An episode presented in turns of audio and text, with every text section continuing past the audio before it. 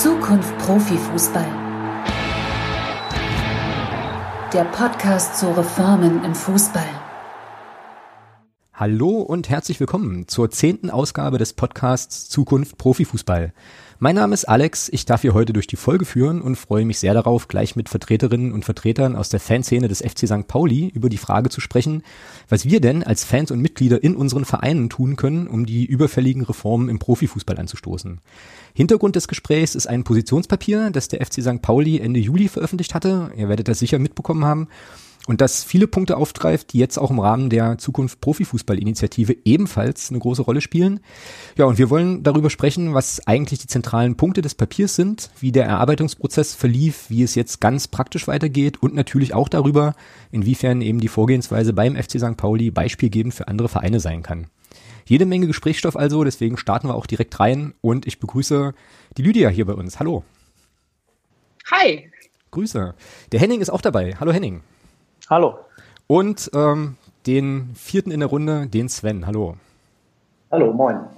Grüße. So, dann ähm, starten wir mit äh, vier Leuten, die in diesem Podcast-Format äh, noch nicht zu hören waren. Einfach mal mit einer kurzen Vorstellungsrunde. Und ähm, ja, da würde ich auch sagen, fangen wir direkt mit der Lydia an.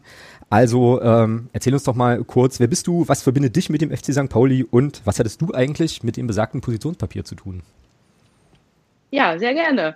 Also, äh, wie schon gesagt, mein Name ist Lydia. Äh, ich stehe bei uns auf der Gegend gerade, bin auch in dem Bereich äh, aktiv in der Fanszene, also in gewissen Zusammenschlüssen dort. Bin, äh, vertrete diese Zusammenschlüsse auch im ständigen Fanausschuss. Das ist bei uns eben eine Art Fanclub-Dialog, noch ein bisschen weiter gefasst. Und bin eben auch durch die, in diesem Rahmen in die AG reingerutscht und habe dort beim Papier mitgearbeitet. Ah, wunderbar. Henning, wie ist bei dir? Ja, äh, ich stehe in der Südkurve und ähm, ja, in diese AG bin ich so ein bisschen reingerutscht, weil ähm, wir ganz lange überlegt haben, als der Lockdown kam oder beziehungsweise der, ähm, der Restart, so gesagt, ähm, wie gehen wir damit um mit diesen Geisterspielen und im Austausch mit anderen Fans aus der Südkurve fand man dann irgendwie relativ schnell raus, es gibt auch in anderen Stadionbereichen Leute, die sich dazu Gedanken machen und so ist es quasi zu dieser AG gekommen und so bin ich zu dieser AG gekommen. Alles klar. Und äh, zu guter Letzt der Sven, genau. Ja, hallo. Ähm, ich bin Sven, Fanbeauftragter des FC St. Pauli und arbeite im Fanladen. Äh, der Fanladen ist sowohl das sozialpädagogische Fanprojekt des ähm, FC St. Pauli und wir machen gleichzeitig aber auch die Vereinsfanarbeit. Und äh, ja, für mich in meinem Job als Fanbeauftragter ist das ein sehr schöner Arbeitsplatz, ähm, weil ich das Glück habe, durch die Struktur ähm, einen gewissen niedrigschwelligen Zugang, Kontakt zu Fans zu haben, da wir regelmäßige Öffnungszeit haben, da wir ganz viele Nutzerinnengruppen haben, die den Laden nutzen. Und so kommen quasi täglich ähm, tolle Leute aus der Fanszene vorbei, die auch ganz oft ganz gute Ideen mitbringen, so wie im vorliegenden Fall geschehen. Mhm. Ja, da hast du jetzt schon so ein kleines bisschen angeteasert, wie ähm, da so ein, so ein Prozess laufen kann, um auch so ein, so ein Positionspapier zu erstellen. Äh, ich sage euch nochmal ganz schnell, wer ich bin. Ähm, wie gesagt, Alex ist der Name. Ihr habt mich vielleicht schon mal gehört ähm, im 120-Minuten-Podcast, als es 120 Minuten noch gab. Ansonsten hört ihr mich recht regelmäßig jede Woche im Nur der FCM-Podcast, wo es ja um den ersten FC Magdeburg geht. So, darum soll es aber heute nicht gehen, sondern eben um ähm, das Positionspapier von eurem Verein, vom, äh, vom FC St. Pauli. Das äh, trägt den Titel Ein anderer Fußball ist möglich, den deutschen Profifußball reformieren. Und ähm, ja, jetzt ist es ja so, dass ähm, ja eigentlich die Vereine ja immer mal auch unterschiedlich aufgestellt sind, da verschiedene Gremien äh, am Start sind und so weiter. Und jetzt äh, fielen ja gerade schon so ein paar, äh, so ein paar ja, Bezeichnungen, Fandialog, Fanladen und so weiter. Und ich glaube, es äh, wäre ganz hilfreich, so zu Beginn nochmal kurz drauf zu schauen, wie ihr beim FC St. Pauli eigentlich so strukturell aufgestellt seid und wer so generell, also welche Gremien des Vereins dann eben auch mit den Fangruppierungen äh, sprechen, damit wir einfach mal so einen kleinen Rahmen haben, äh, um zu verstehen, wie dann eben auch dieser, dieser Positionspapierprozess ablief. Sven, wie ist denn das bei euch? Also wer im Verein oder welche Gremien im Verein führen denn äh, den Dialog mit den Anhängerinnen und Anhängern? Ja, das ist äh, kompliziert bei uns. Es gibt natürlich diverse Gruppen und Gremien. Ähm, ich denke, neben dem Fanladen als Ansprechpartner und Vernetzer und äh, Mittler ist so ein sehr wichtiges Kommunikations- und Vernetzungsgremien der Ständige Fanausschuss, den Lydia auch schon angesprochen mhm, hat. Genau. Ähm, Im Ständigen Fanausschuss ähm, ja, treffen sich regelmäßig ähm, relevante Gruppen der Fanszene und ich glaube, wir sind da sehr gut aufgestellt. Da gibt es quasi aus allen drei Stehplatzbereichen VertreterInnen. Ähm, es gibt darüber hinaus äh, den Fanclub Sprecherrat, der auch ähm, in dem Gremium mit dabei ist als Vertreterin aller Fanclubs und darüber hinaus aber auch die Abteilung Fördermitglieder, fördernder Mitglieder, die äh, äh, Arbeitsgemeinschaft interessierter Mitglieder, Fanräume und so weiter. Ich glaube, da haben wir ein sehr gutes, breites Abbild. Genau, dieser ständige Fanausschuss trifft sich regelmäßig zu internen ähm, Gesprächen rund um die aktuellen Themen um den Verein und fungiert, das hat der Lydia auch schon gesagt, gleichzeitig als ähm, im Rahmen des Club-Fan-Dialogs machen wir turnusmäßig einmal pro Quartal gehen wir den Austausch mit dem Verein, ähm, der dann da ja durch das Präsidium vertreten ist, mhm. aber ähm, themenbezogen natürlich auch über andere Abteilungsleiterinnen oder Abteilungsleiter, äh, damit man quasi alle Themen ähm, vernünftig zusammen besprechen kann. Und man muss sagen, dieser Club-Fan-Dialog funktioniert bei uns eigentlich sehr gut. Ähm, ich hatte gesagt, turnusmäßig sprechen wir einmal im Quartal und haben aber festgestellt, jetzt zum Beispiel zu Corona-Zeiten waren die Austausche fast wöchentlich mhm. und äh, so sind wir eigentlich immer sehr gut im Gespräch. Okay, das heißt, oh, alles klar. Das heißt also, ähm, vereinsseitig ist dann eben das Präsidium vertreten und die bringen dann je nach Thema oder Anliegen dann eben noch, noch Leute aus den Strukturen mit. Habe ich das richtig verstanden so? Ja, genau so ist das. Alles klar. So, und jetzt hattest du ja auch schon gesagt, Sven, ähm, oder schon so ein bisschen, äh, so ein bisschen durchscheinen lassen, wie es überhaupt dazu kam, dass ähm, jetzt so ein eigenes Konzeptpapier entstand. Das ist äh, Ende Juli äh, ja veröffentlicht worden. Ähm, aber vielleicht kannst du uns da einfach nochmal mitnehmen. Also wie, äh, ja, wie kam es dazu? Wie kam, wie kamt ihr auf die Idee? Und vor allem, wer kam eigentlich auf die Idee, dieses Konzeptpapier zu erstellen? Ich würde jetzt mal unterstellen wollen, dass das Präsidium nicht an euch reingetreten ist, sondern dass das andersrum lief, ne? Genau, da hast du richtig geraten. Also es war Ende März, als quasi die, die strukturellen Probleme des Fußballs ganz offensichtlich wurden und auch äh, viele Leute ähm, Zeit und, und Notwendigkeit gesehen haben, sich äh, um die Probleme des Fußball, Profifußballs zu kümmern, kamen äh, verschiedene Fans aus tatsächlich aus verschiedenen Richtungen auf uns als Fanladen zu mit der Idee, ähm, gemeinsam etwas zu erarbeiten, und einen Beitrag zur Debatte zu machen. Wir haben uns dann kurze Zeit später, oder wir haben dann angefangen zu vernetzen, ähm, wie schon erwähnt, über den äh, ständigen Fanausschuss. Und ähm, ja, viele Fanvertreterinnen und Fanvertreter haben in ihre Gruppen das Thema reingebracht, sodass wir dann ähm, ja nach kurzer Zeit eine relativ große und diverse Gruppe hatten von bestimmt 20 Leuten aus der Fanszene. Da waren dann ältere Fans dabei, von allen Tribünenfans dabei, ähm, Männer, Frauen, alles mal gut vertreten. Genau, und ähm, da haben wir ganz schnell die Idee entwickelt, oder es war ganz schnell klar, dass es, glaube ich, Sinn, dass es Sinn macht, mit dem Verein zusammen etwas zu entwickeln. Mit der Idee sind wir dann an den Verein herangegangen und äh, müssen positiver sagen, positiverweise können wir sagen, dass ähm, da die, eine sehr positive Resonanz gleich war. Und ähm, so sind wir dann mit dem Verein zusammen in Dialog gegangen und die Arbeit. Mhm. Und es gab, äh, also höre ich jetzt auch so ein bisschen raus, nie so ernsthaft den Gedanken, jetzt quasi aus der Fanszene heraus einfach ein Paper zu erstellen, das dem Verein zu präsentieren ähm, und zu sagen, so, das sind jetzt unsere Forderungen, sondern es war von vornherein klar, dass ihr sozusagen das mit dem Verein macht, richtig? Genau, das war unsere Idee. Und ja. ähm, klar, der, der, Hintergrund dieser Idee war natürlich, dass, dass wir äh, gerne alle Kompetenzen bündeln wollten. Und es ist klar, dass es im Verein äh, innerhalb der Vereinsstrukturen natürlich noch ganz andere Kompetenzen gibt als auf Seiten der Fanszene. Mhm. Synergieeffekte wollten wir schaffen und vor allem war uns auch sehr wichtig, eine äh, bestimmte oder eine gute Reichweite zu erreichen. Ne? Also wir mhm. wollten jetzt nicht als ähm, ja, wir hatten ein bisschen Sorge, dass es heißt, na, jetzt kommen wieder irgendwelche Fans um die Ecke, die jetzt hier mit den nächsten absurden Forderungen irgendwie kommen, sondern haben uns davon versprochen, wenn wir den FC St. Pauli mit dem Boot haben, dass es ähm, mehr Durchschlagskraft nach außen hat. Mhm. Und ähm, letztendlich war es uns natürlich auch wichtig, unsere äh, gemeinsamen Ideen, Schrägstrich Forderungen, dann auch über unseren Präsidenten, über Oke Göttlich, der ja auch äh, im Präsidium der DSL sitzt, ähm, unsere Ideen direkt äh, bei der DSL zu adressieren. Mhm. Okay, das heißt, Oke Göttlich war dann vermutlich auch ähm, ja einer der zentralen Personen äh, vereinsseitig. Wer war noch dabei vom Verein? Also ich denke jetzt auch gerade so ein kleines bisschen so an Funktionen. Also was für Personen mit was für Aufgaben nimmt man da eigentlich mit vereinsseitig ähm, in so einem Prozess? Ja, also erstmal war das Präsidium war vertreten über ähm, zwei Vertreterinnen, also über Oke Göttlich und Christiane Hollander meistens.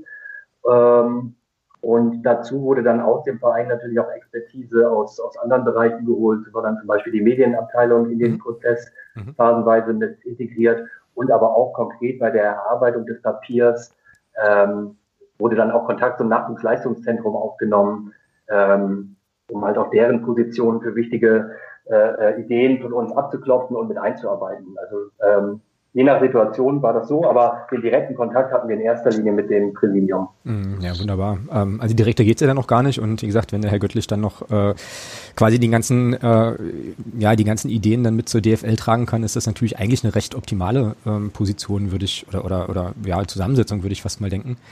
Ähm, ja, also jetzt haben wir auch schon gelernt, äh, die Fanszene war in der Breite zumindest, äh, zumindest gut mit involviert, äh, Präsidium, Verein auch. Ähm, ja, also schon eine, schon eine gute, schon eine gute breite Aufstellung.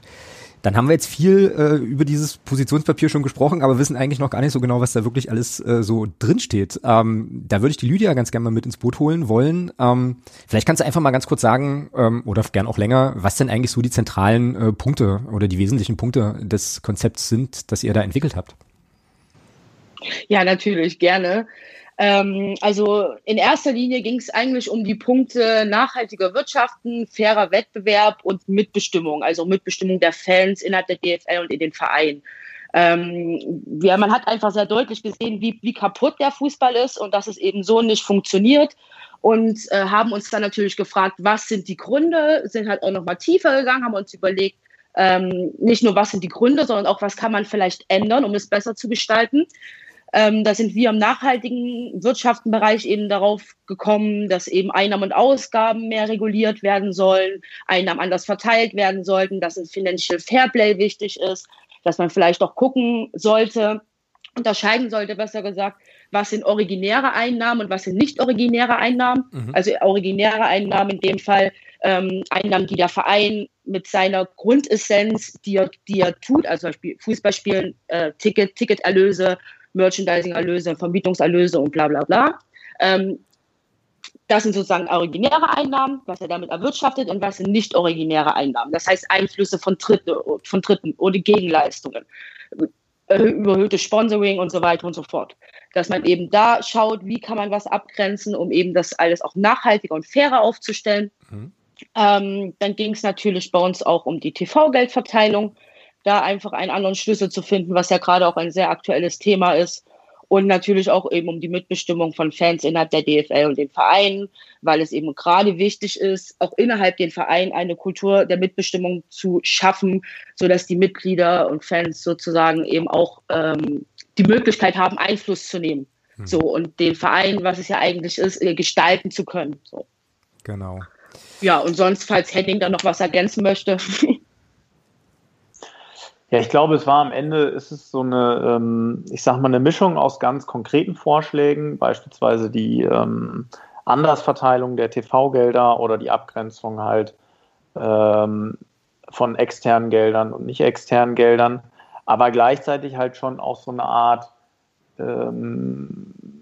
ja, ich sag mal, äh, Positionspapier in der Hinsicht, dass der Fußball sich halt einfach überlegen muss, was, was für ein Fußball will er sein in der Zukunft. Mhm. Ähm, also will man irgendwie das, was wir jetzt die letzten Jahre über gemacht haben, immer weiter so vorantreiben? Oder äh, möchte man da irgendwie auch ein Stück weit ähm, zurück zur Basis, zurück zu dem, was ursprünglich mal den Fußball ausgemacht hat, das Vereinsleben ähm, und zurück ein bisschen auch zu einem Bewusstsein, dass diese Basis, die äh, dahinter steht, auch das ist, was dann ja am Ende das das ist, was den Fußball ähm, so gut verkaufen lässt. Und ähm, da war es uns halt auch nochmal wichtig, dass äh, im Gegensatz so zur ähm, Realwirtschaft, wo man immer sagt, Konkurrenz belebt das Geschäft, ähm, es im Fußball ohne Konkurrenz gar kein Geschäft geben kann. Mhm. Äh, sprich, die, die, die sogenannten Big Player ähm, sind alle äh, zwingend auf die, ich nenne sie jetzt mal Small Player angewiesen. Ja, also auch ein, also niemand würde sich irgendwie FC Bayern gegen FC Bayern 2 ähm, 34 Mal angucken. ähm, so, also man braucht sozusagen auch äh, den vermeintlich kleinen Verein, ähm, der vermeintlich jetzt irgendwie niemanden interessiert oder so, weil das gehört nun mal zum Sport einfach dazu, dass man irgendwie einen Gegner hat. Und ähm, so gesehen ist, also zumindest bei den Mannschaftssportarten.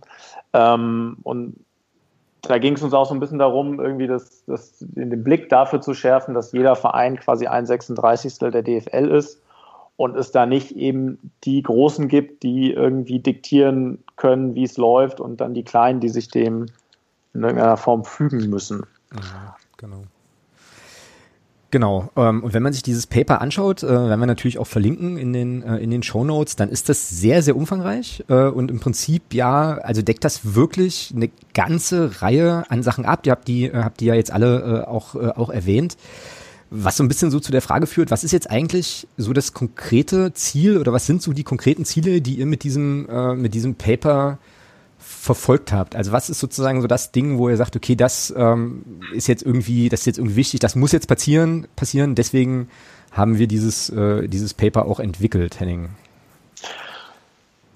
Ähm, gut, ich höre da so zwei Fragen raus. Also es gibt ja einmal die Frage, was, äh, was sind wir jetzt der Meinung, was jetzt dringend passieren muss? Und dann gibt es natürlich aber auch noch die Frage, was ist jetzt vielleicht äh, mittelfristig erstmal das Realistischste, was passieren kann. Mhm.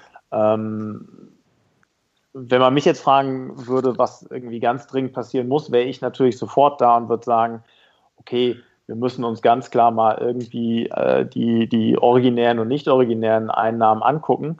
Ich finde, das ist so eigentlich das Revolutionärste an diesem ganzen Papier, mhm. gleichzeitig aber das, was irgendwie öffentlich bisher am wenigsten ähm, beachtet wurde, äh, dass wir halt irgendwie sagen, okay, die, die, die, die Ausgaben irgendwie für den Spielbetrieb dürfen sich nur noch irgendwie auf einen Prozentsatz der äh, aus eigener Wirtschaftskraft erwirtschafteten Einnahmen irgendwie speisen und externe Gelder ähm, können meinetwegen dann noch für gemeinnützige Zwecke oder sowas genutzt werden.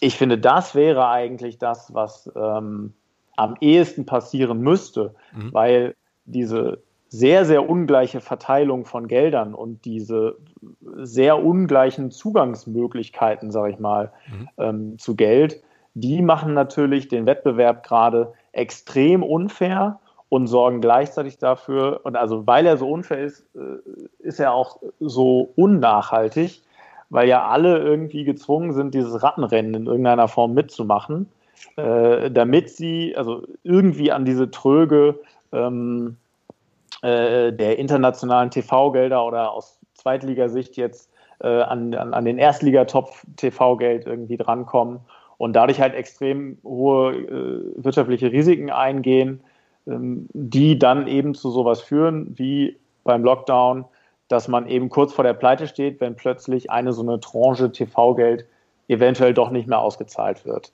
Mhm. Und das leitet jetzt vielleicht irgendwie über zu der Frage, was ist jetzt erstmal eventuell das Realistischste? das dürften ziemlich klar ähm, die TV-Geld, äh, die TV-Geldverteilung sein. Ähm, da gab es ja tatsächlich auch nicht nur von Fans, sondern auch von Vertretern anderer Vereine jetzt schon so Vorstöße, äh, damals zu sagen, okay, vielleicht ähm, muss man da mal gucken, äh, dass diese Gelder ein bisschen anders verteilt werden. Mhm, ja.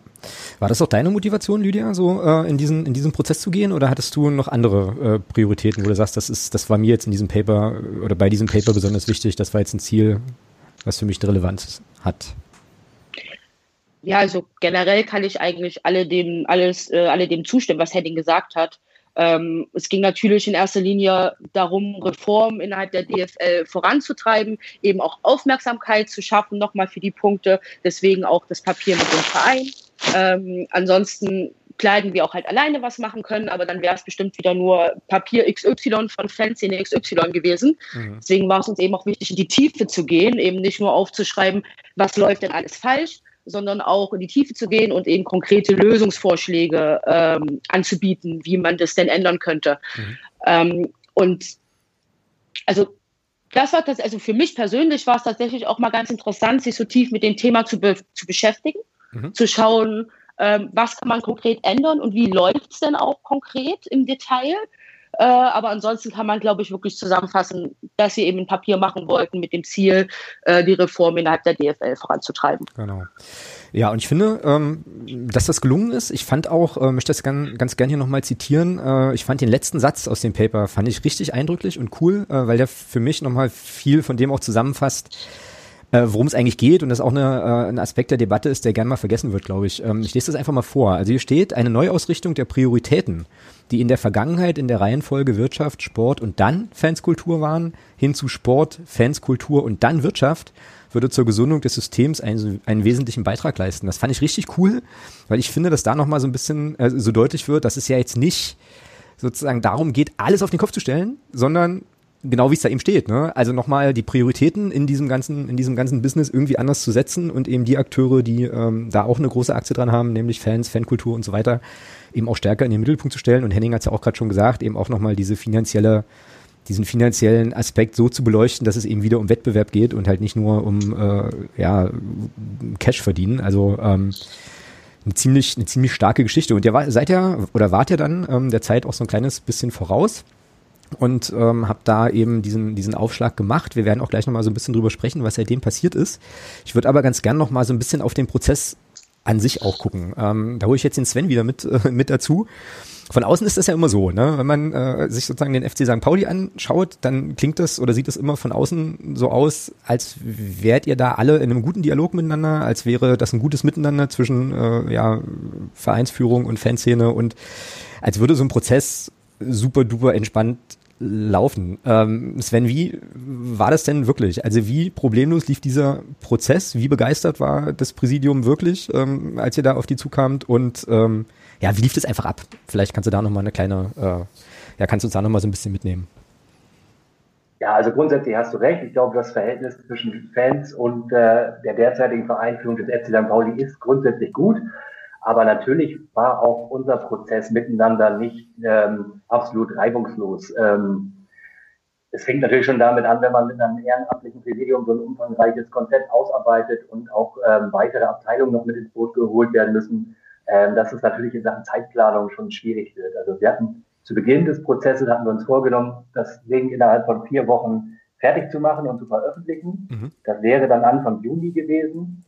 Ähm, veröffentlicht haben wir es am Ende äh, gegen Ende Juli, mhm. also ähm, fast zwei Monate später als ursprünglich geplant. Da will ich jetzt natürlich nicht dem Präsidium allein die, die Schulter für die Schuhe schieben, aber es ist natürlich dann schon nicht so einfach, ähm, auch inhaltlich zu gemeinsamen Ergebnissen zu kommen. Mhm. Ähm, wobei man schon sagen muss, dass wir uns, glaube ich, in den grundsätzlichen Punkten von Anfang an, soweit, sowohl von Seiten der Vereinführung als auch von Seiten der Fans, ähm, sehr einig, einig waren, wo wir grundsätzlich hinwollen. Da, da gab es, ihr möget mich gerne noch verbessern, aber ich fand, da gab es wenig Dissonanz. Aber natürlich äh, in der, in der ähm, genaueren und weiteren Ausgestaltung des Papiers und einiger Punkte gab es dann durchaus auch mal Konfliktpunkte. Mhm. Ich erinnere mich zum Beispiel darüber, dass wir gefühlt wochenlang um den Begriff Korruption gekämpft haben, mhm. der ähm, seitens des Präsidiums nicht in diesem Papier auftauchen sollte. Ähm, das war eine Geschichte, an die ich mich erinnere, aber grundsätzlich ähm, war die Arbeit schon, ja, war, die, war das miteinander zusammenarbeiten schon in Ordnung und, und schon sehr gut. Und ich äh, würde mir wünschen, dass es an anderen Standorten auch so möglich wäre. Mhm. Das war auch eins unserer Ziele übrigens, da quasi so ein Good Practice Beispiel zu geben. Ähm, um halt zu sagen, guck mal, das macht natürlich auch Sinn am eigenen Standort, ähm, sich zusammenzuraufen, sich zusammenzusetzen, was zusammen zu erarbeiten, weil das hat, hat der Henning vorhin auch schon erwähnt.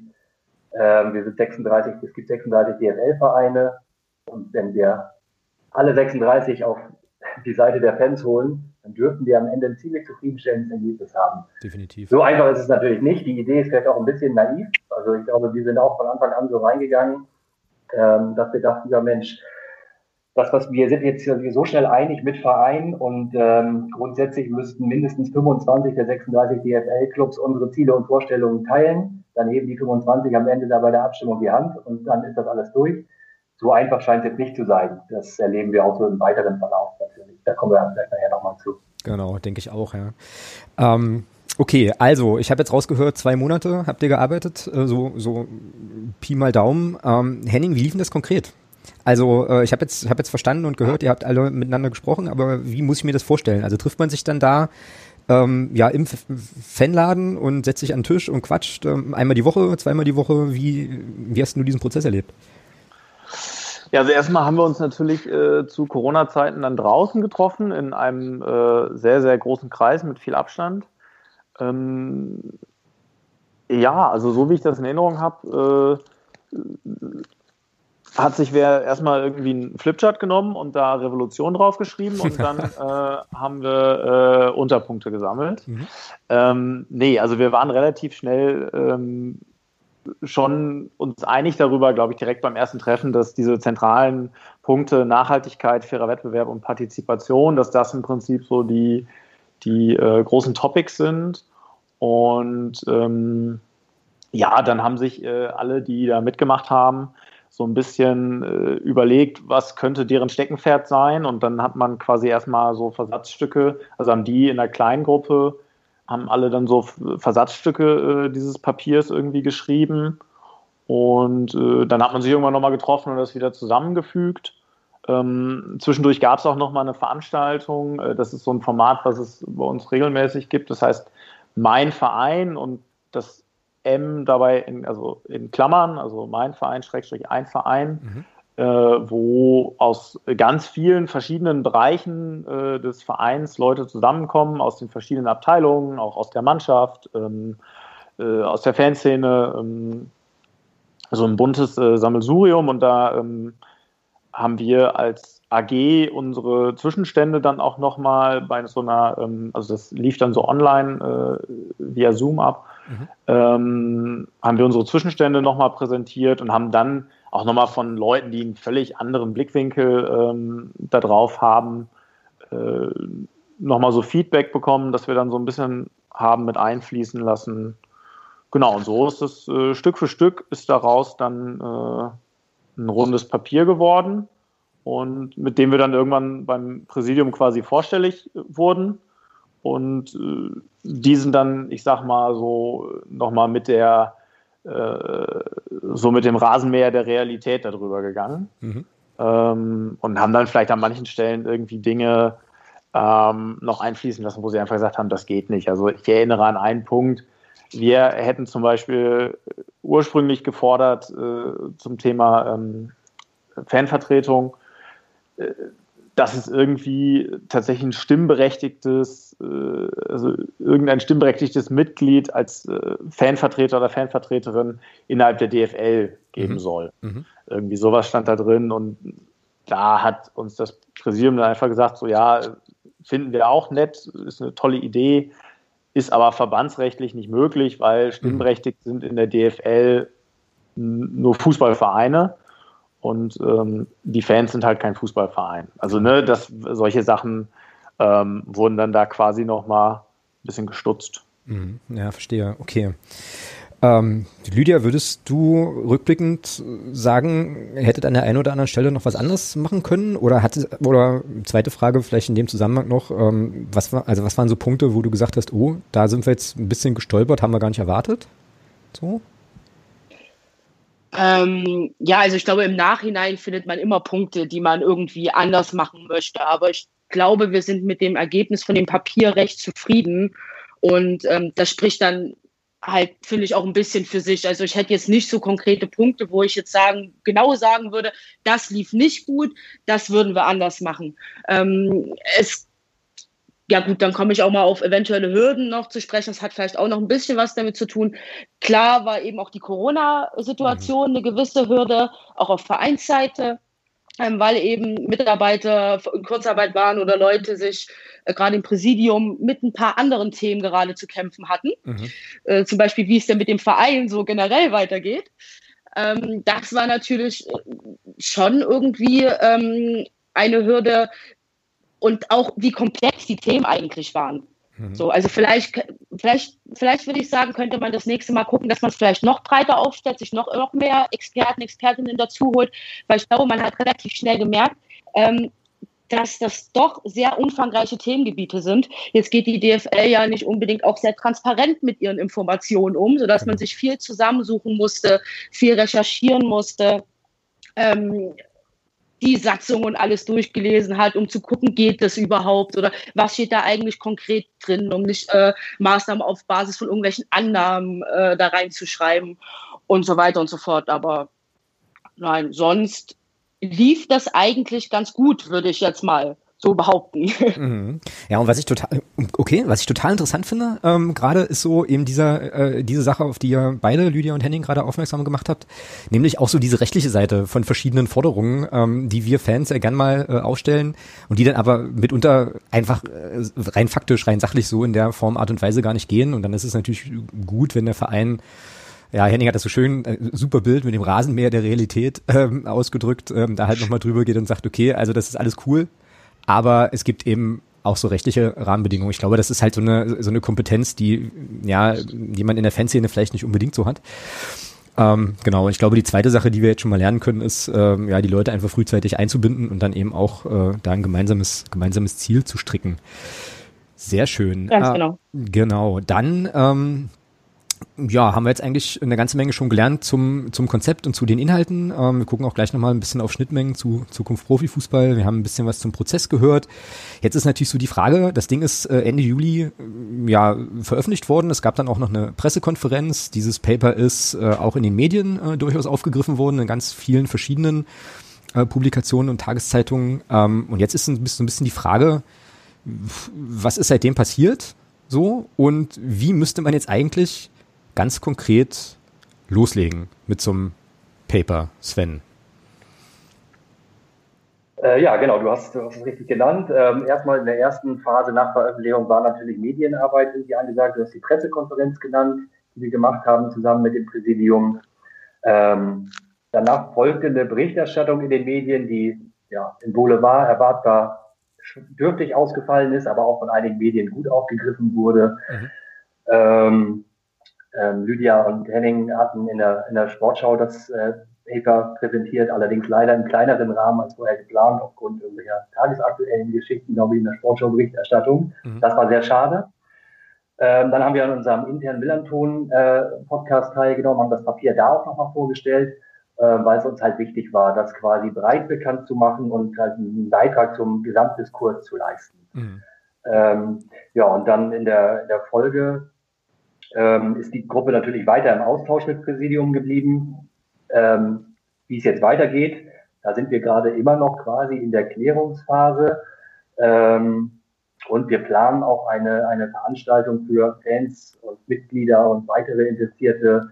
Ähm, die ist dann so äh, angedacht, ja, nach Abschluss der Arbeit ähm, der, der Taskforce, um dann da nochmal äh, konkret wirklich auf weiterer Basis auch nochmal zu diskutieren. Mhm. Ja, und ansonsten sind wir gerade dabei, inhaltliche Punkte äh, bisschen konkreter nochmal auszuformulieren, um diese dann in dieser Form dann auch bei der DFL adressieren zu können. Das ist, glaube ich, eine Sache, wo Lydia vielleicht noch was zu sagen könnte.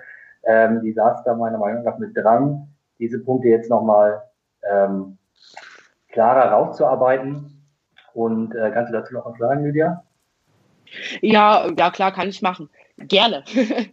ähm, genau, wir hatten angefangen jetzt eben aus diesem 26 Seiten langen Pamphlet, nenne ich es jetzt mal, ähm, die Hauptpunkte äh, rauszuarbeiten, die man quasi in eine Art Anträge kippen könnte oder zumindest die dafür bereitstehen würden, um dann eben mal zu schauen, was wäre realistisch, was ist unrealistisch, was man, kann man wie durchbringen und das eben zusammen mit dem Präsidium äh, zu besprechen. Mhm. So. Ähm, da gibt es aber eben noch nicht viel Konkretes. Jetzt läuft ja eben auch die Taskforce, wo man natürlich auch da erstmal so ein Stück weit schauen möchte, was da passiert. Und ich glaube, es da gerade auch schwierig wär, wäre, parallel noch Sachen voranzutreiben, weil ich glaube, auch innerhalb der DFL da gerade ein sehr großer Fokus eben drauf ist. Mhm. Und ähm, ja, ansonsten hatte, glaube ich, Sven dazu, äh, hatte Sven dazu alles schon gesagt. Wir hatten eben geplant, noch ein paar Veranstaltungen zu machen. Da kommt uns jetzt natürlich auch wieder Corona ein bisschen in die Quere, weil das dann jetzt doch alles wieder etwas schwieriger wird gerade. Ähm, ja, Genau.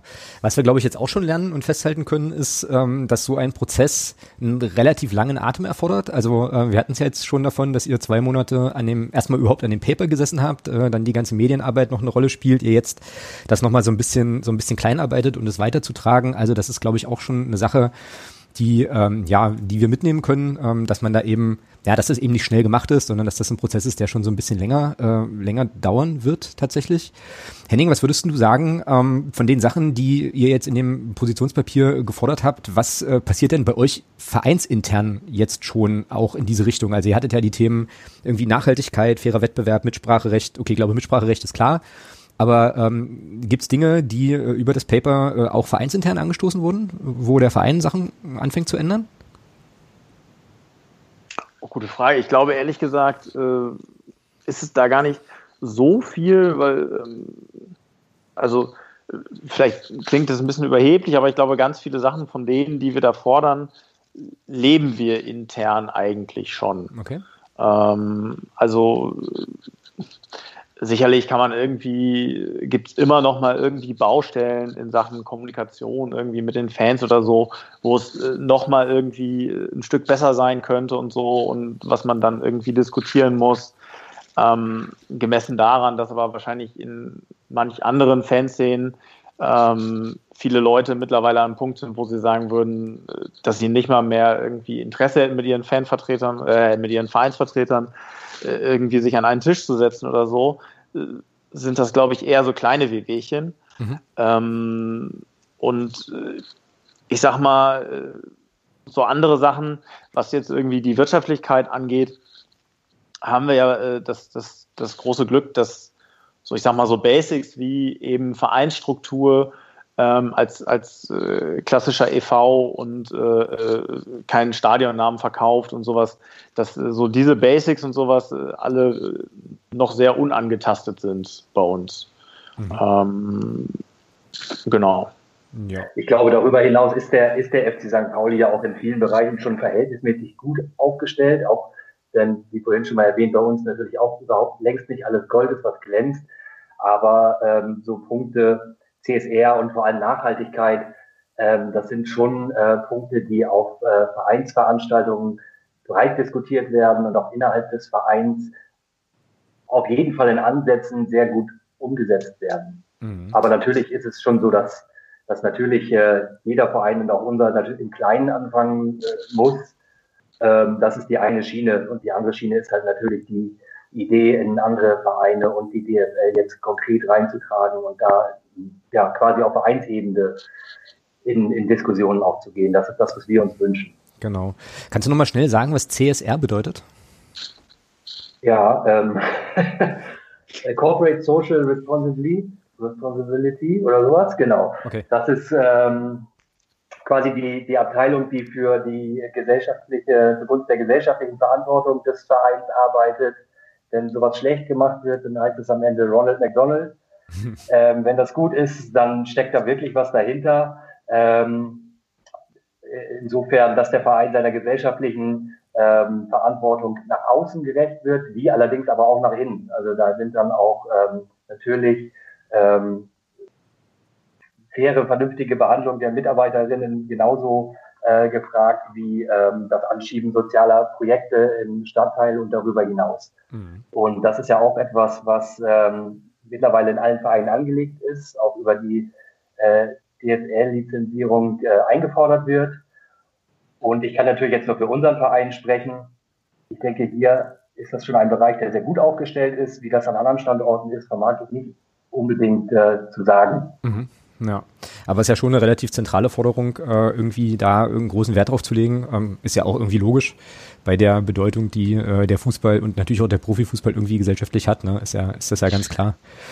Ja, absolut. Und es ist halt wichtig, dass das Ganze halt kein Feigenblatt ist, sondern dass wirklich was passiert aus Überzeugung, weil der mhm. Fußball mhm. ja immer wieder, jetzt auch im Rahmen der Krise und der Debatten in den letzten Monaten immer wieder betont, dass er eine gesellschaftliche Verantwortung trägt. Mhm. Ähm, und ich denke, dann soll der Fußball dem Ganzen auch wirklich gerecht werden und es eben nicht zu einer Ronald McDonald Nummer verkommen lassen, ähm, sondern sich da auch selber ernst nehmen. Genau. An der Stelle äh, schießt mir jetzt gerade noch eine, noch eine Buchempfehlung zu, habt ihr wahrscheinlich auch alle äh, gelesen, aber Gesellschaftsspielchen von Ronny Blaschke äh, an der Stelle sehr zu empfehlen, weil es da nämlich auch, also schon ein bisschen, ein bisschen was älter, drei, vier Jahre alt, glaube ich schon, aber in dem Buch geht's genau auch darum, ne? Also was machen Vereine sozusagen und inwiefern ist das eben ein Feigenblatt oder halt auch nicht.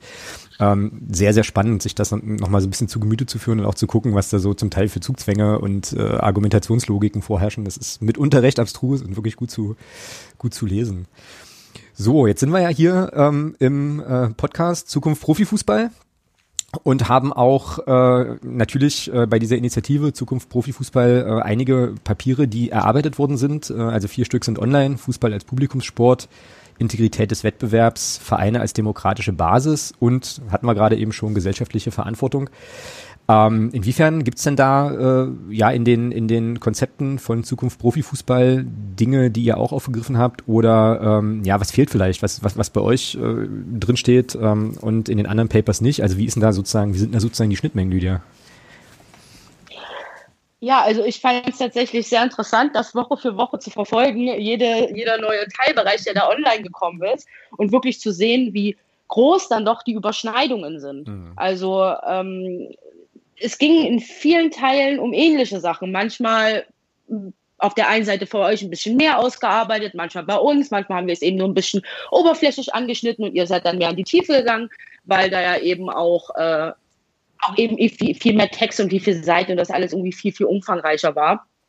Ähm, ja, also ich fand es tatsächlich sehr interessant, dass ja beim Zukunft Profifußballpapier die Fanseite eben nochmal mehr beleuchtet wurde. Also auch die Mitbestimmung, der Fan-Club-Dialog und wie das dann alles bundesweit aufgestellt werden könnte. Ähm ja, genau. Achso, ähm, was, was glaube ich ein bisschen der Unterschied war, den ich so ein bisschen gesehen habe, klar, ähm, im Zukunft Profifußballpapier wird eben auch von dem Salary Cup geschrieben. Mhm. Ähm, wir hatten das bei uns ja alles ein bisschen anders formuliert, und zwar, dass wenn es Gehaltsobergrenzen gibt und, so, ähm, und weitere Obergrenzen, dass die eben an den originären Einnahmen angegliedert werden sollen. So, mhm. das heißt, dass man quasi den Verein durchaus die Möglichkeit gibt, für Kader und so weiter und so weiter, so viel Geld auszugeben, wie sie wollen, solange sie das eben mit den Mitteln tun, die sie eben äh, mit, ihrem eigen, mit ihrer eigenen wirtschaftlichen Kraft erwirtschaftet haben und nicht irgendwelche Gelder für Dritte da drin beinhaltet sind. Aber sonst, ähm, ja, war ich doch wirklich sehr überrascht, wie viele Überschneidungen es gab, vor allem, weil jetzt nicht so großartig ein Austausch stattgefunden hat. Also klar ähm, gibt es Kontakte zu, äh, zu, verschiedenen Leuten, auch aus Zukunft Profifußball, aber es war nicht so, dass man sich großartig über Punkte ausgetauscht hat. Wir wussten auch, dass, ihr da, äh, dass da was gemacht wird und dass ihr da auch an dem Papier schreibt und so weiter und so fort. Aber ja, also das Ergebnis ist einfach, dass es dann doch auch interessant war, wie viel, wie viel ähnliche Sachen da dann doch drin stehen in beiden Papieren. Genau, weil halt sozusagen die grundlegenden Problematiken, naja, schon irgendwie sehr, sehr ähnlich sind, ne, klar. Und äh, man wahrscheinlich, wenn man, äh, wenn man nachdenkt über diesen ganzen, äh, dieses ganze Geschäft, was es ja leider inzwischen ist, da auf sehr, sehr viele ähnliche Kritikpunkte einfach kommt, ja. Genau, und das ist ja eigentlich auch das, was, was eben so gut daran ist, dass sehr viele, die eigentlich nicht miteinander gearbeitet haben, äh, selbe Horn blasen, sage ich jetzt mal, dieselben Punkte ansprechen und dieselben Kritikpunkte haben. Genau. So, obwohl genau. es eben und eigene, eigene, eigen erarbeitete Papiere sind. So, das ist schon eine coole Sache. Genau, auf jeden Fall, ja. Ähm, da stellt sich jetzt so ein bisschen die Frage, wie man ähm, so lokale und äh, so bundesweite Initiativen und aktiven äh, Aktivitäten eigentlich gut miteinander verknüpfen kann. Ähm, Henning, was glaubst du, wie sollte das am besten funktionieren, so ein Zusammenspiel zwischen lokalen und bundesweiten Aktivitäten und wie kann es vor allem auch klappen, gerade mit Blick auf, äh, ja, auf die Corona-Pandemie, die wir gerade haben? Also ich glaube, so bundesweite Vernetzungen unter Fans gibt es ja irgendwie schon zuhauf und die funktionieren größtenteils, glaube ich, auch ganz gut.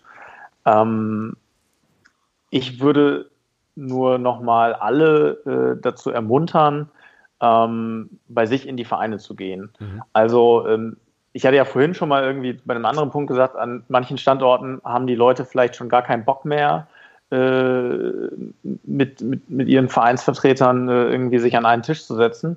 Kann ich äh, bei manchen sicherlich auch äh, gut nachvollziehen. Äh, ich glaube, ich würde es trotzdem tun, mhm. weil ähm, wir kommen nicht drum rum, dass äh, der Weg, Dinge manifest zu verändern, einfach über die DFL läuft. Also das läuft am Ende darüber, dass irgendwelche Anträge innerhalb der DFL gestellt werden und da dann die Mehrheit der Vereine ähm, zugunsten unserer Sache, sage ich jetzt mal in Anführungszeichen, ähm, dann abstimmt. Mhm. Und ähm, ich glaube, das kann langfristig nur funktionieren, indem Fans in die Vereine gehen, Vereinsarbeit leisten ähm, und da äh, sozusagen ihr Netzwerk irgendwie zu den Vereinsvertreterinnen und Vereinsvertretern weiter ausbauen. Das ist natürlich, muss man offen gestehen, ähm, bei einer AG oder einer GmbH schlicht und ergreifend schwieriger als bei einem EV. Mhm. Also ähm, vielleicht hätten wir diesen Appell irgendwie ähm, einige Jahre vorher irgendwie nochmal vehementer irgendwie bringen müssen. Ähm, weil jetzt bei ganz vielen, äh, an ganz vielen Standorten die Hürden natürlich zur Mitbestimmung einfach schon wesentlich höher sind. Nichtsdestotrotz glaube ich, dass das am Ende äh, der einzige Weg ist. Mhm. Und da hast du mir jetzt sozusagen die nächste Frage schon gleich mitbeantwortet, nämlich die, wie äh, eben diese entscheidenden Fragen in die DFL getragen werden können. Wir haben ja vorhin schon gelernt, dass das im Prinzip jetzt nur durch die Vereine geht, die dort ein Stimmrecht haben und so wie ich dich jetzt eben verstanden habe, wäre das dann tatsächlich der Weg. Ne? Also zu sagen, man arbeitet lokal an seinem Standort und bittet eben die Vereinsvertreterinnen und Vereinsvertreter ähm, ja, des eigenen Clubs, die Punkte dann da auch, äh, auch stark zu platzieren, ähm, weil eben bei diesen Abstimmungsprozessen eben die Vereine diejenigen sind, die es machen müssen. Genau. Zumal, ähm, zumal wir gerade so ein bisschen ja auch unserem äh, unserem wirkmächtigsten Instrument, sage ich mal, ansonsten etwas beraubt sind, nämlich äh, dem Protest im Stadion. Genau. Also natürlich kann man, äh, man kann gerade in Absprache mit den Vereinen, kann man natürlich äh, Banner und sowas im Stadion aufhängen, das, das geht alles. Aber ich sag mal so, äh, Protestaktionen, die in der Vergangenheit schon mal wirklich Öffentlichkeit erzeugt haben, mit Stimmungsboykotten und dergleichen und so weiter, ähm, das würde momentan ja gar nicht auffallen, weil sowieso niemand da ist. Genau. Und dann äh, ist ja sozusagen auch noch das, ich weiß nicht, wie das, äh, wie ihr das in Hamburg macht, aber ähm, dann ist ja auch das Gremium der Mitgliederversammlung jetzt momentan auch arg beschnitten. Da wird ja auch an vielen Standorten auch verschoben ähm, auf das nächste Jahr, sodass also auch dieses Forum, sage ich mal, um vielleicht auch, also je nachdem, wie eben der, der, der Stand der Diskussion in den einzelnen Standorten ist, ähm, da halt mal diese Themen zu platzieren oder darauf aufmerksam zu machen, ja auch nicht gegeben ist.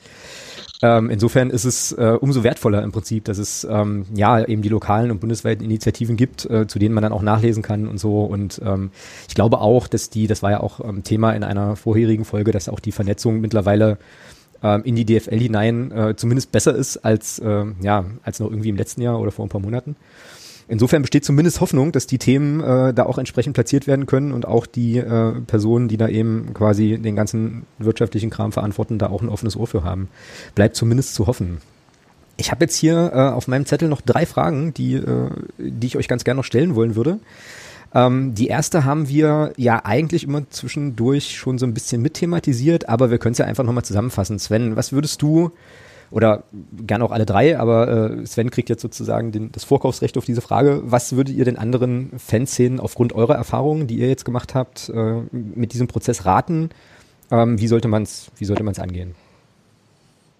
Naja, Henning hat es im Prinzip ja eben schon beantwortet. Also ich glaube, es macht einfach Sinn, sich in der jetzigen Zeit nochmal ähm, mit dem Verein zusammenzuraufen und in den Dialog zu gehen, um da was zu bewegen, weil ähm, ich denke, besser günstiger oder auch ungünstiger, wie auch immer man das bewertet, bewertet äh, werden die Zeiten nicht mehr.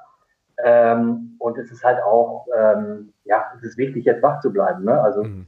ich habe auch so ein bisschen die Sorge, dass äh, 50 plus 1 nochmal äh, anders in die Diskussion kommt. Ähm, weil einige Vereine dürften in den nächsten Monaten, könnte ich mir, ist zu befürchten, dass sie wieder in arge Geldnot geraten mhm. und Kapital brauchen. Und von daher ist es wichtig, wachsam zu sein. Dazu ist es auch wichtig, gut im Dialog mit dem Verein zu sein, weil auch das hat der Henning schon gesagt, äh, die Entscheidungen werden bei der DFL getroffen. Da können wir transparenter aufhängen, wie wir wollen. Ähm, letztendlich müssen wir, müssen wir die Vereinsvertreterinnen und Vereinsvertreter äh, mit ins Boot holen und sie von unseren Argumenten überzeugen. Und ja, wir sind ja auch überzeugt, dass unsere Argumente dem Fußball als, als Ganzen gut tun werden. Mhm. Und äh, sind deshalb noch gute Hoffnung.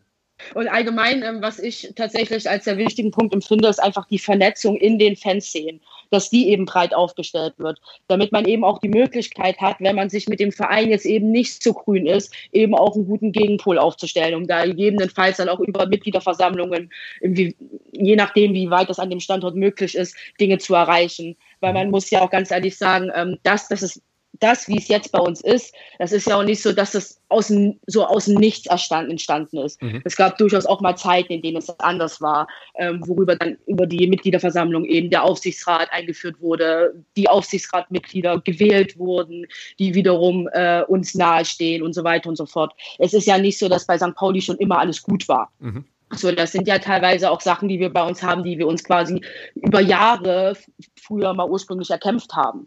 Und deswegen ist es, glaube ich, sehr wichtig, dass man sich in den Fanszenen vernetzt, auch in allen Bereichen. Mhm. Ähm, dass jetzt, ich übertreibe, ich mache es mal sehr plakativ, dass der Ultra zum Beispiel auch mit dem Normalo-Fan irgendwie spricht und beziehungsweise, dass da auch eine Vernetzung stattfindet. Weil ich glaube, auf so grundlegende Punkte kann man sich immer irgendwie einigen und die dann eben im Verein so gut wie es geht vorantreibt und da eben auch schaut, so gut wie es eben möglich ist, im Gespräch zu bleiben. Also natürlich gibt es Standorte, wo nicht so wirklich ein Dialog zum Verein stattfindet. Das wird auch alles gute Gründe haben. Aber ich finde, dass Gesprächsbereitschaft da immer sehr wichtig ist. Und wenn das eben nicht funktioniert, sollte man eben gut vernetzt sein, um dann eben einen Gegenpol zu stellen und eben auch ein bisschen Druck aufbauen zu können. Mhm. Kommt halt auch wieder drauf an, wie Henning schon sagte, an manchen Standorten ist das besser, an manchen ist das weniger gut möglich, glaube ich. Auch wenn ich mich da im Detail nicht so gut auskenne, wie mhm. es in den einzelnen Standorten ist.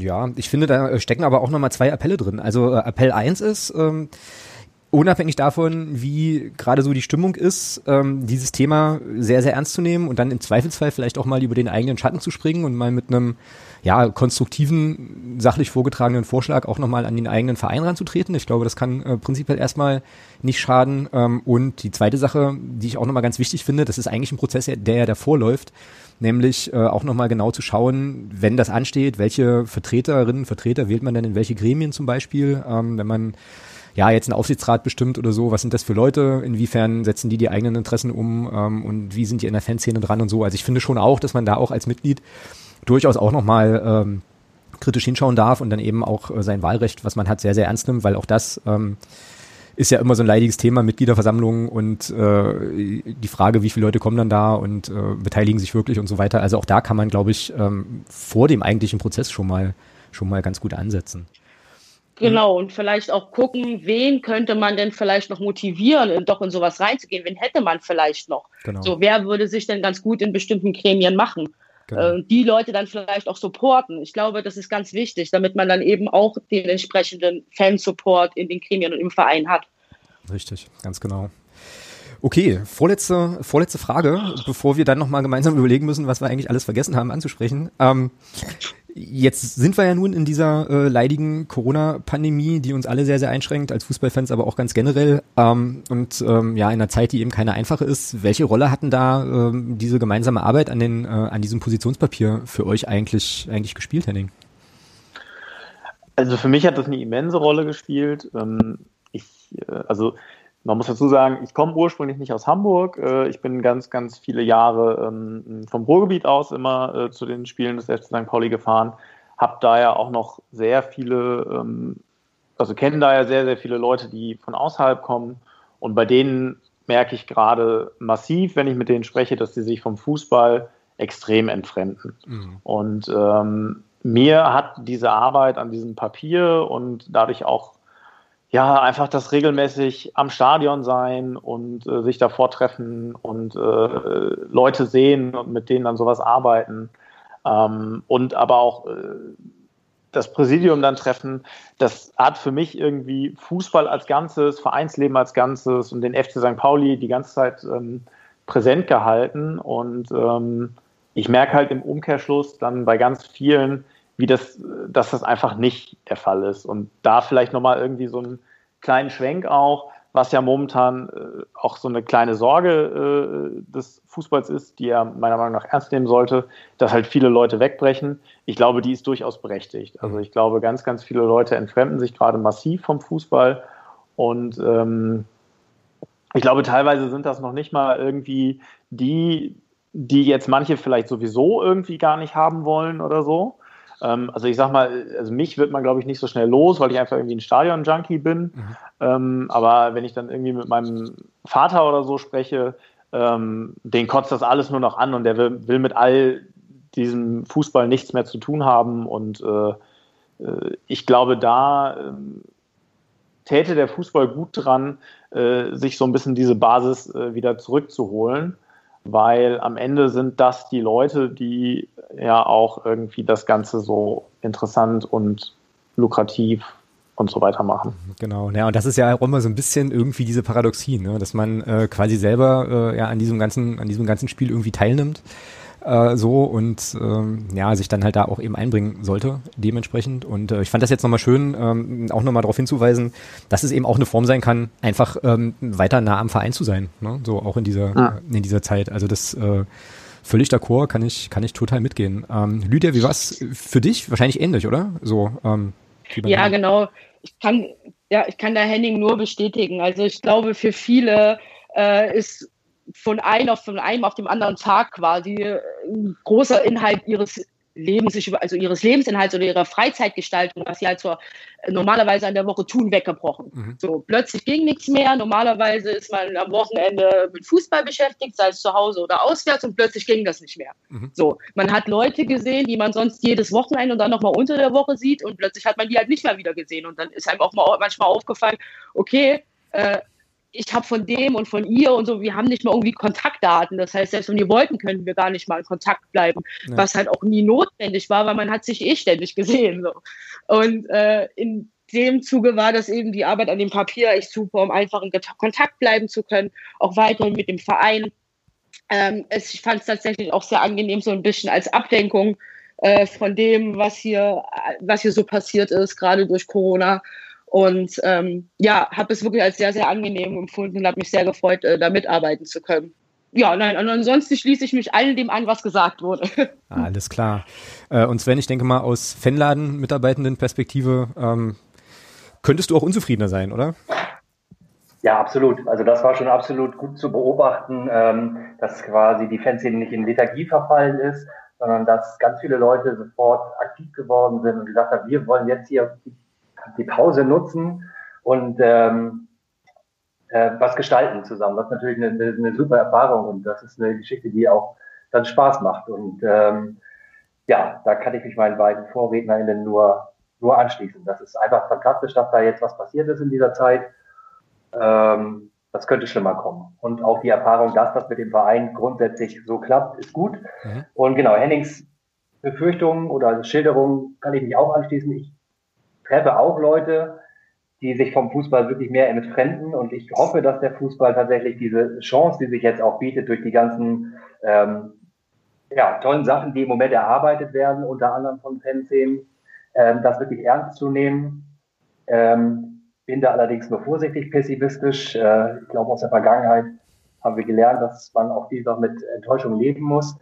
Aber ja, ich glaube, der Fußball ist sich auf jeden Fall aber auch darüber bewusst, ähm, dass er sein Produkt, um es mal so zu nennen, das aus seiner Sicht gegebenenfalls so, so angesehen wird, vielleicht auch ein paar Jahre noch auf irgendwelche äh, Fernsehmärkte verkaufen kann. Aber wenn die, das Herz auf den Tribünen wegstirbt, dann ähm, wird er über Dauer nicht, wird er nicht, äh, ja, wird er, wird er keine positive Zukunft haben. Und das ist ja auch schon was, was wir im Moment äh, im Rahmen der Geisterspiele wie stattfinden, weil wir schon erleben, wie die Stimmung künstlich hochgejazzt oder ähm, äh, wird und hören ja aber auch äh, coolerweise immer wieder von, von Spielern und Vereinsvertretern, dass die Fans auf den Tribünen wirklich fehlen. Mhm. Und ich halte, das sind tatsächlich keine leeren Worte, sondern ich glaube, da ist schwer was dran. Und ich hoffe, dass sich der Fußball das zu Herzen nimmt. Ja. Das ist an sich äh, ein super Schlusswort. Äh, nichtsdestotrotz äh, sollten wir noch mal gucken, ähm, ob wir irgendwelche Themen, irgendwas vergessen haben, was jetzt ganz, ganz dringend noch anzusprechen sei und was jetzt hier auch äh, in dieses Thema gehört. Lydia, was ist aus deiner Sicht noch offen? Oh, pff, da erwischte mich gerade ein bisschen auf dem falschen Fuß. Ich glaube, wir haben schon sehr viel, äh, alles, Konkretes, alles Konkrete gesagt. Ansonsten kann ich mich da auch nur noch mal Sven anschließen. Ich glaube, es wird tatsächlich sehr spannend äh, sein zu sehen, wie der Fußball denn aussieht, wenn es dann wieder geht, wenn man wieder normal ins Stadion kann, äh, wie es früher war, ob es dieses früher überhaupt noch geben wird, eben weil sich gerade so viele vom Fußball entfremden. Mhm. Und ähm, ja, da muss man eben schauen, wie es dann aussieht. Ne?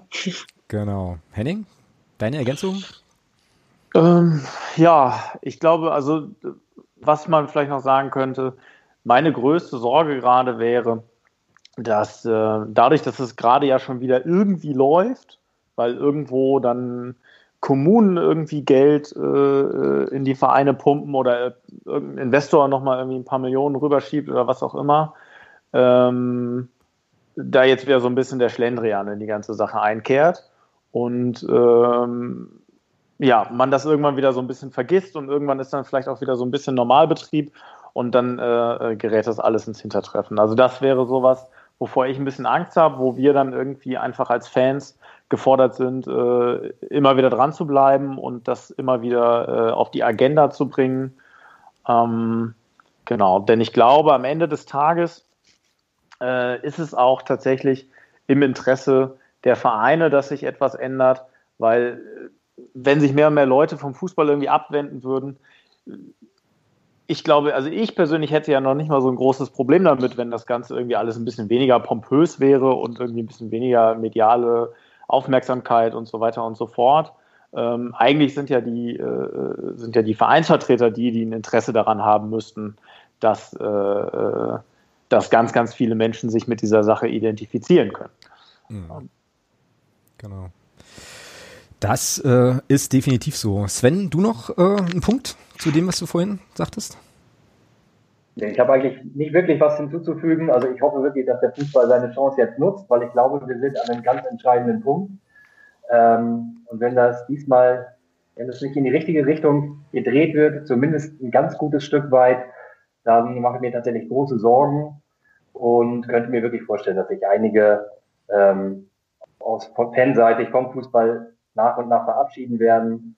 Und von daher sollten wir alle auf unseren verschiedenen Wegen weiter daran arbeiten, ähm, um am Ende wieder bessere Zeiten zu erleben. Ich hab, wie gesagt, ich bin immer skeptisch, aber ich habe die Hoffnung nicht aufgegeben.